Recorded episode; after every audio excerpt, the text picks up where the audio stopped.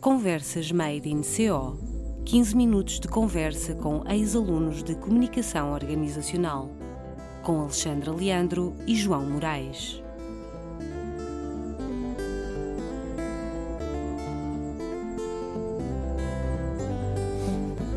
Olá, comunidade CO. Provando mais uma vez que o número 13 não é de azar, partimos para este episódio numa sexta-feira e pela primeira vez no belo estúdio de rádio da ESEC. Arrisco dizer que é uma das ex-alunas mais queridas por todos os docentes que com ela se cruzaram e que falam sempre dela com grande carinho.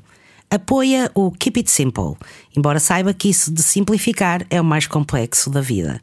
Para além da licenciatura em CO, terminada em 2004, tirou um mestrado e um MBA na Faculdade de Economia da Universidade de Coimbra.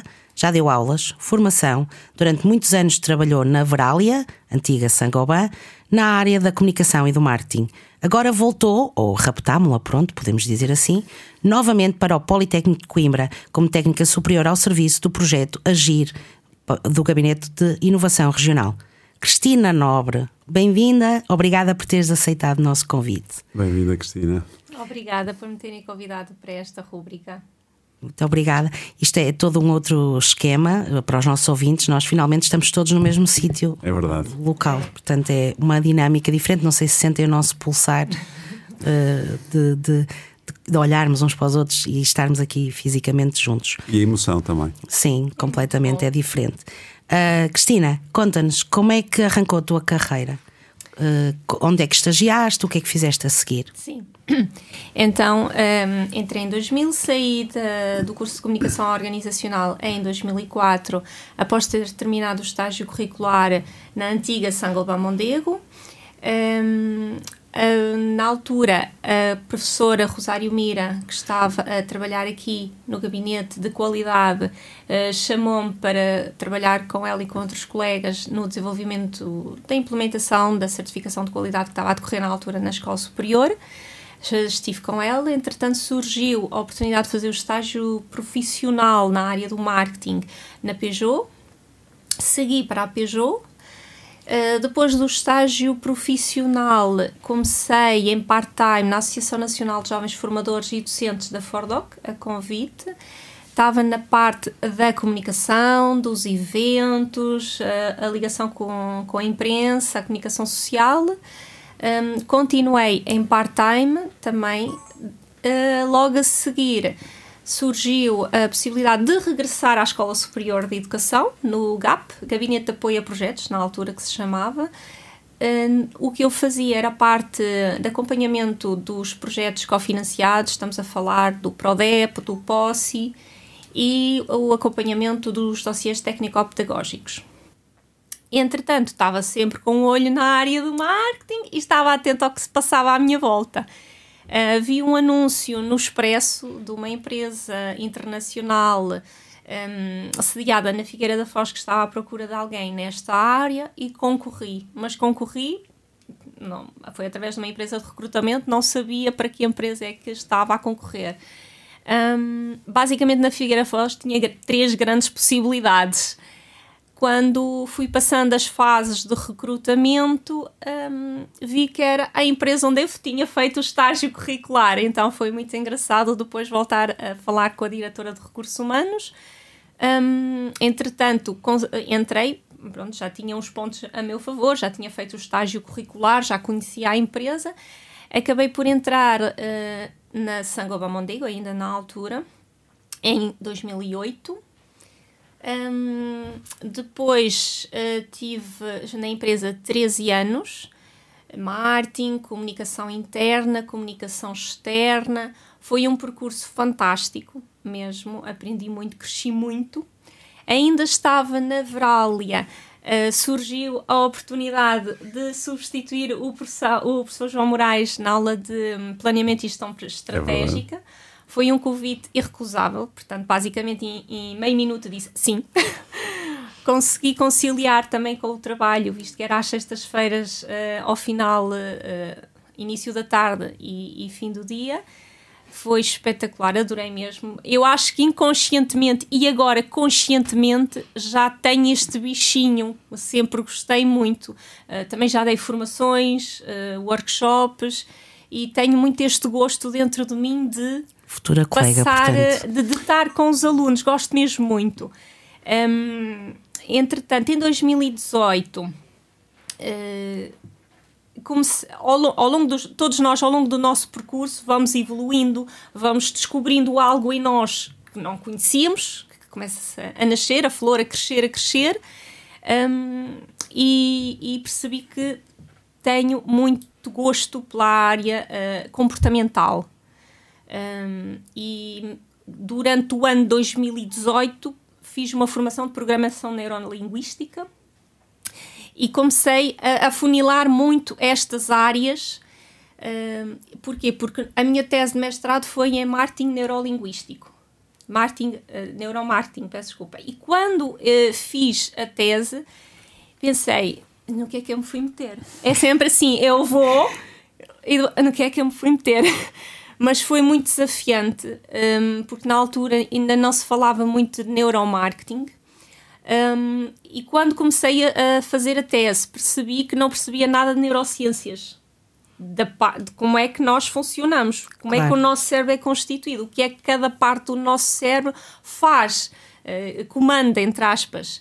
E então, bem, então, antes de fazeres a tese, tens que andar para trás e estudar neurociências. Ok, já tens aqui pelo menos uma base e agora atrasei-me um bocadinho na entrega da tese porque andei para trás a estudar algo que para mim fazia sentido, não queria fazer assim uma coisa superficial. Correu bem, adorei essa área e, e creio que foi aí que a minha paixão pelo o perceber o que é que nós temos cá dentro, porque nós temos cá dentro é que comanda tudo, a nossa saúde, os nossos estados emocionais, a nossa forma de comunicação, os nossos movimentos, as nossas doenças, tudo passa pelo mental. E agora estou muito mais virada para, para essas áreas e estou a tentar redefinir-me um pouco dentro destas áreas comportamentais, neurolinguísticas e tentar passar este conhecimento a quem me rodeia. Felizmente já tive uh, uns convites que surgiram esporadicamente para abordar a comunicação não violenta, já fiz workshops nessas áreas, mesmo desde os mais pequeninos. Passei pela escola da minha filha a convite do professor, então de repente eu tinha 300 miúdos do primeiro ciclo à minha frente ah, eu pensava que eram 100. São mais 200, vamos em frente. Tenho muito esta coisa de, ok, vamos em frente, temos que conseguir, porque preparamos-nos, estudamos-nos e temos que seguir em frente. Tudo é possível. A partir do momento em que nós próprios nos criamos umas barreiras, as barreiras não existem, nós é que as estamos a autocolocar. Foi como num exemplo, quando fui, fui dar a, a, a disciplina de planeamento e gestão estratégica em meio segundo e disse: Eu vou. Aí no que é que me fui meter? Pronto, eu tenho sempre esta coisa, mas depois tenho este momento, não, bora lá, então é para fazer, temos que fazer bem. Um, e gosto muito dessas áreas. Quando o desafio da Veralia uh, foi, uh, o, o, grupo foi todo reestruturado, um, na altura tínhamos acabado de lançar um projeto no âmbito da responsabilidade social e ambiental para as escolas do pré-escolar primeiro e segundo ciclo, aprender uh, pronto, os, os, o que é que deve ser feito numa reciclagem correta dos materiais de embalagem. Um, comecei a escrever, uh, lembrei-me como é que as crianças aprendem. A nossa vantagem é que temos miúdos em casa e eles são cobaias de todas as nossas experiências. e, e como é que eles aprendem? Como é que eles gostam de aprender? A melhor forma de ensinar, para já, descomplicar Uh, aprendem muito com imagens simples, com canções e ritmos. Então um, convidei um colega vosso do Norte, o Filipe Pinto, para fazer a canção do projeto. Foi fantástico trabalhar com ele. E depois, o que é que eles gostam de histórias? Então, a minha primeira experiência na escrita, lancei um e-book juntamente com o Filipe e e como já tenho algumas histórias infantis escritas na gaveta, nesse sentido. Uma vez surgiu um concurso online de escrita infantil. Ah, vou concorrer. Não custa nada, a história já está feita, dou-lhe um toque para aqui, um toque para lá e concorri. Não ganhei.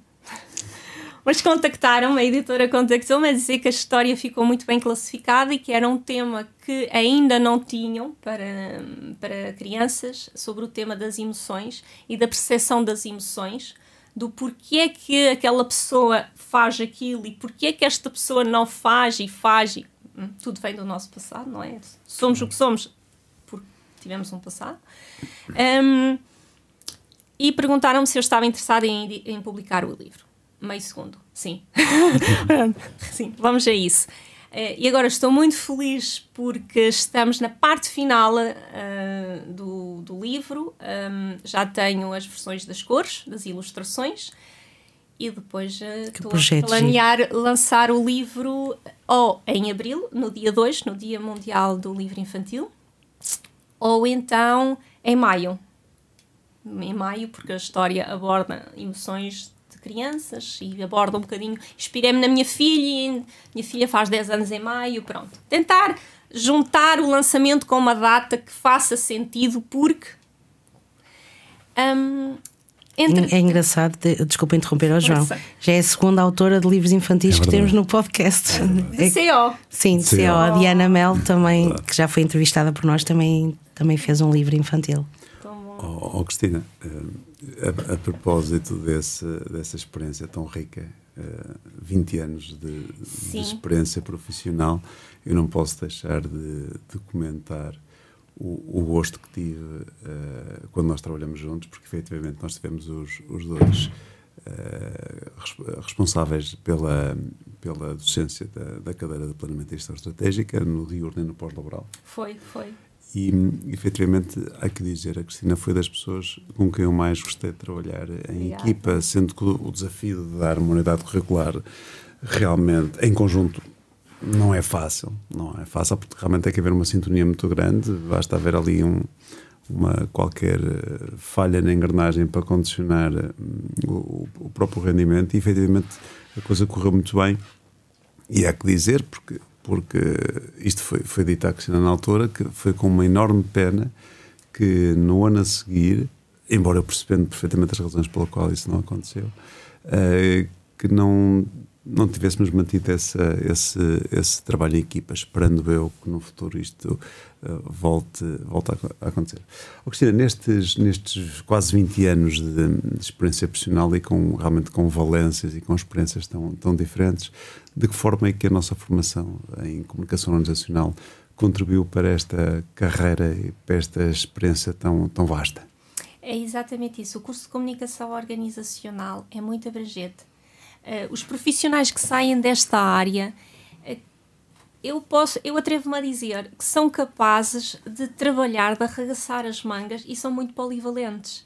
Eles conseguem chegar a várias áreas, conseguem uh, estar a, a, fazer assessoria de imprensa, conseguem organizar eventos, conseguem trabalhar na área do marketing, definir um, um mesmo até, até na área da gestão, eles, eles trabalham, têm noções, ou seja, é imenso em termos organizacionais de uma empresa.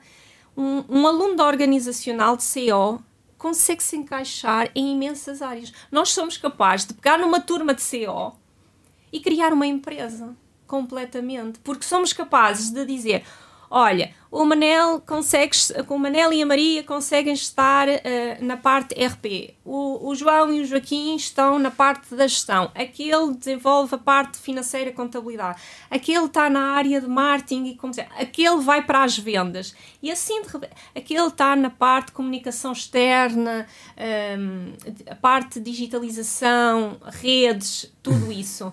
Aquele é do web, aquele tem muito jeito para web design, aquele é que nos vai fazer a parte toda uh, visual e aquele é que nos vai criar os logotipos. Ou seja, numa turma inteira de CO, conseguimos pegar numa turma e cria-se uma empresa e põe-se a máquina a funcionar. Isto são todas as, as forças que eu vejo do nosso curso. O nosso curso não é só uma coisa, o nosso curso pff, vai mesmo a todo lado.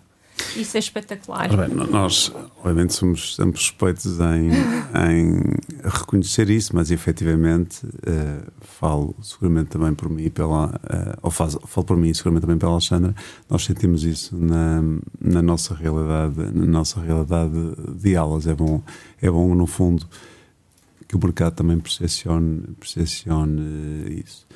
Exato. E agora, Cristina, se pudesses resumir assim uma mensagem curta para os alunos atuais de CO que vão ingressar uh, em breve o mercado de trabalho, que mensagem é que lhes davas ou que lhes deixavas? Eu acho que a minha mensagem passaria principalmente para aproveitem as oportunidades, os desafios todos que são lançados no curso, na sala de aula e vejam o que está ao vosso redor e, e apanhem oportunidades, experiências paralelas para vos enriquecer para além do que está na sala de aulas. Um, não tenham medo de trabalhar, porque o trabalhar é ganhar experiências um, e trabalhar sempre com humildade não pensar que eu vou sair de CO e vou ser logo um diretor XPTO. Até pode acontecer, espetacular, mas o caminho faz-se caminhando. Ter uma boa capacidade de humildade e de encaixe e de perceber, ok, eu não fiz bem desta forma, onde é que eu errei? Ok, então para a próxima vou seguir outro caminho e pedir ajuda. Ninguém nasce ensinado em nenhuma das áreas. Portanto, ter esta humildade. Olha, eu aqui estou com esta dificuldade, não estou a perceber. Consegues-me ajudar? O que é que eu posso fazer? Podemos trabalhar juntos? Partir por essa humildade e, e, e o resto é abrir caminho. Eu, quando saí, um, quando saí da Verália, eh, estive ali dois meses em que eu pensei: bom, e agora? Vou fazer formações que não tinha tempo de fazer ou vou ganhar experiências em áreas que eu não tinha. Pronto. Basicamente fiz muitas formações online um, e, e, falei com uma amiga minha uh, que é psicóloga e ela na altura disse-me: oh, Cristina, visualiza o que é que tu queres. Projeta-te. Eu felizmente tenho essa capacidade de me projetar e, e visualizar o que vai acontecer, como o que é que tu queres? Idealiza o teu local de trabalho favorito idealiza quais seriam as funções que tu gostarias de desempenhar, idealiza a equipa com quem gostarias de trabalhar, idealiza a tua chefia, a tua coordenação, que tipo de características comportamentais tu gostarias que aquelas pessoas tivessem, em que áreas gerais. Então eu pensei, ok, vou fazer isso. Peguei no papel e, e até fiz um quadro, uma espécie de SWOT e preparei-me. Então, as minhas características são estas. Ultimamente o meu percurso foi este. Eu agora gostaria de fazer o quê?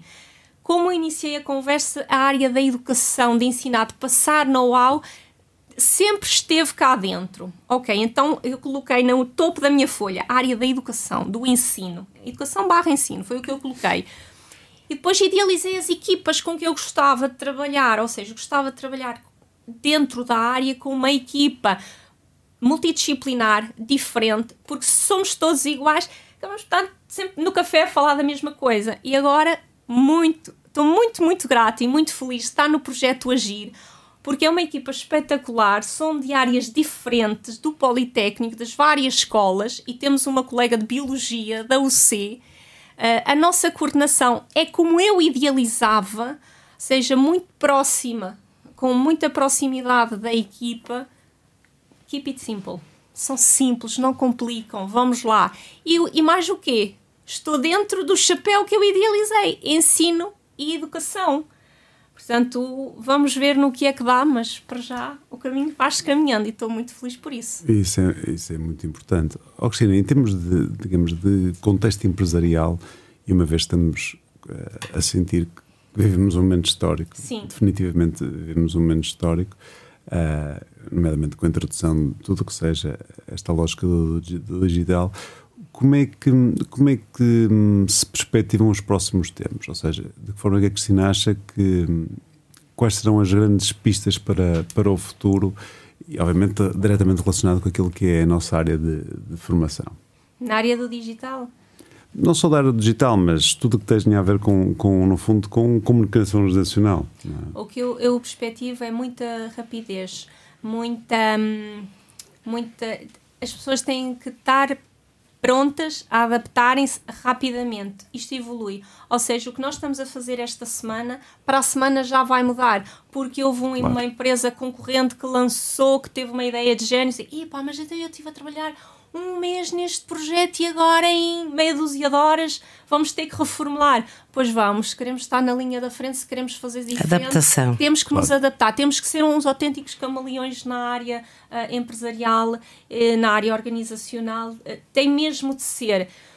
Contudo, há um, um alerta que eu deixo, mas isto já sou eu pelo a bagagem que eu tenho vindo a, a ter ao longo do tempo.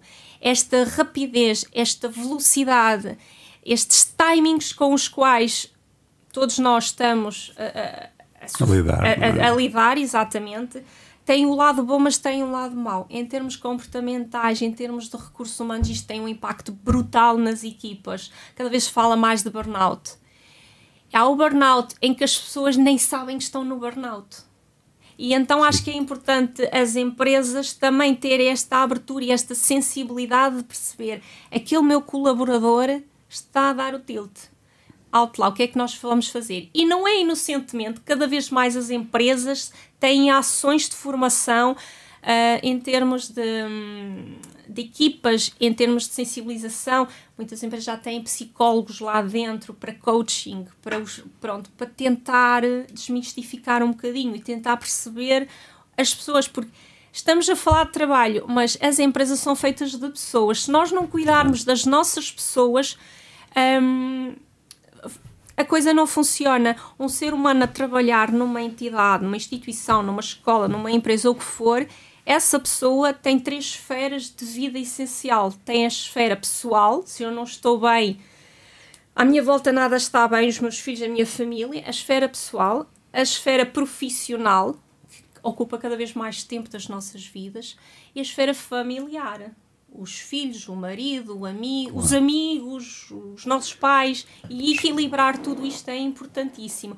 Portanto, sim senhora, cada vez mais nas empresas pedem-nos velocidade, rapidez, rapidez, rapidez, mas às vezes é preciso pôr algum travão para o bem-estar mental de todos, porque às vezes basta uma pessoa que não está bem, acaba por contaminar tudo o que está à volta, toda a equipa Concordo. e depois a empresa a empresa. Portanto, Ou seja, a, a, a palavra-chave se assim se puder dizer, será uma certa cidadania das organizações. Um bom equilíbrio. Exatamente. Sim, sim. Empatia cada vez mais presente. Mesmo, Perfeito. Mesmo. Cristina, nós agora vamos a terminar com a pergunta do costume sim. e queremos saber quem é que tu gostarias que convidássemos para esta conversa.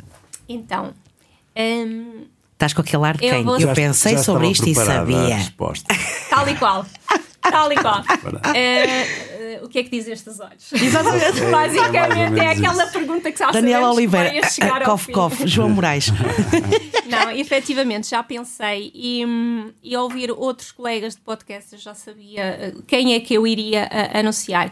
Eu vou ser suspeita, mas vou dar prioridade uh, primeiro à minha turma, ao meu ano, à colheita de 2000. E, e, depois vou mencionar um outro colega que me marcou muito pela positiva, que foi da turma em que eu dei aulas de planeamento e gestão estratégica. Então, começando pela minha turma, Ladies First, uh, recomendo uh, poderem convidar a Sónia Gomes. Ah, muito bem. A Sónia está a trabalhar, está responsável por uma rede de escolas profissionais. Um, que, de, que vão desde Gama, de Guimarães até à Mafra, portanto ela trabalha muito no marketing escolar, no marketing e educação nessas áreas. Temos tem definitivamente feito, que a convidar, João. Sim. Ela tem feito um trabalho espetacular e trabalhou muitos anos também no digital, no marketing digital, tem uma bagagem excepcional nessa Confesso área. Confesso que não estou a associar a cara ao nome. Eu não, eu não me lembro perfeitamente. Uh, Sónia Gomes. Sónia Gomes, de Leiria. Ela tem feito um trabalho espetacular nessas áreas Ok, e, Sónia, então, mais. Mais três colegas. Uh, o, o João Carlos Pereira, que já foi falado aqui, ah, está na sim, Lex. sim, nós sabemos que o, o João, João, Pereira tem. Nós já o cravamos para tudo, tudo nesta vem. vida. Não, não, ele vem, ele adere sempre às nossas, às nossas nossos convites.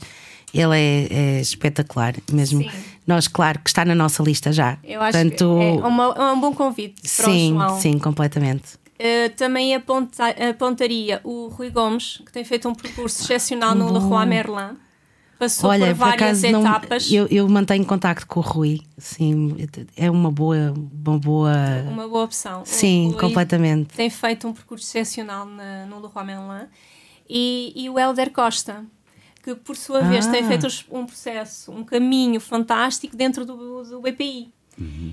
E são áreas, são empresas totalmente diferentes. Sim. Estamos a Sónia na parte de marketing, na área de educação das escolas profissionais, temos o João no ramo automóvel, temos o Rui no Leroy Merlin, o Helder na área da, da banca, que não é muito comum os Sim, não é nossos Não, por alunos acaso não para a sabia. Não- não sabia o que é que o Helder, Não é eh, nada comum. que é que Também o Helder tá, fez? fez 14 anos na área da banca, o Helder. Muito bem.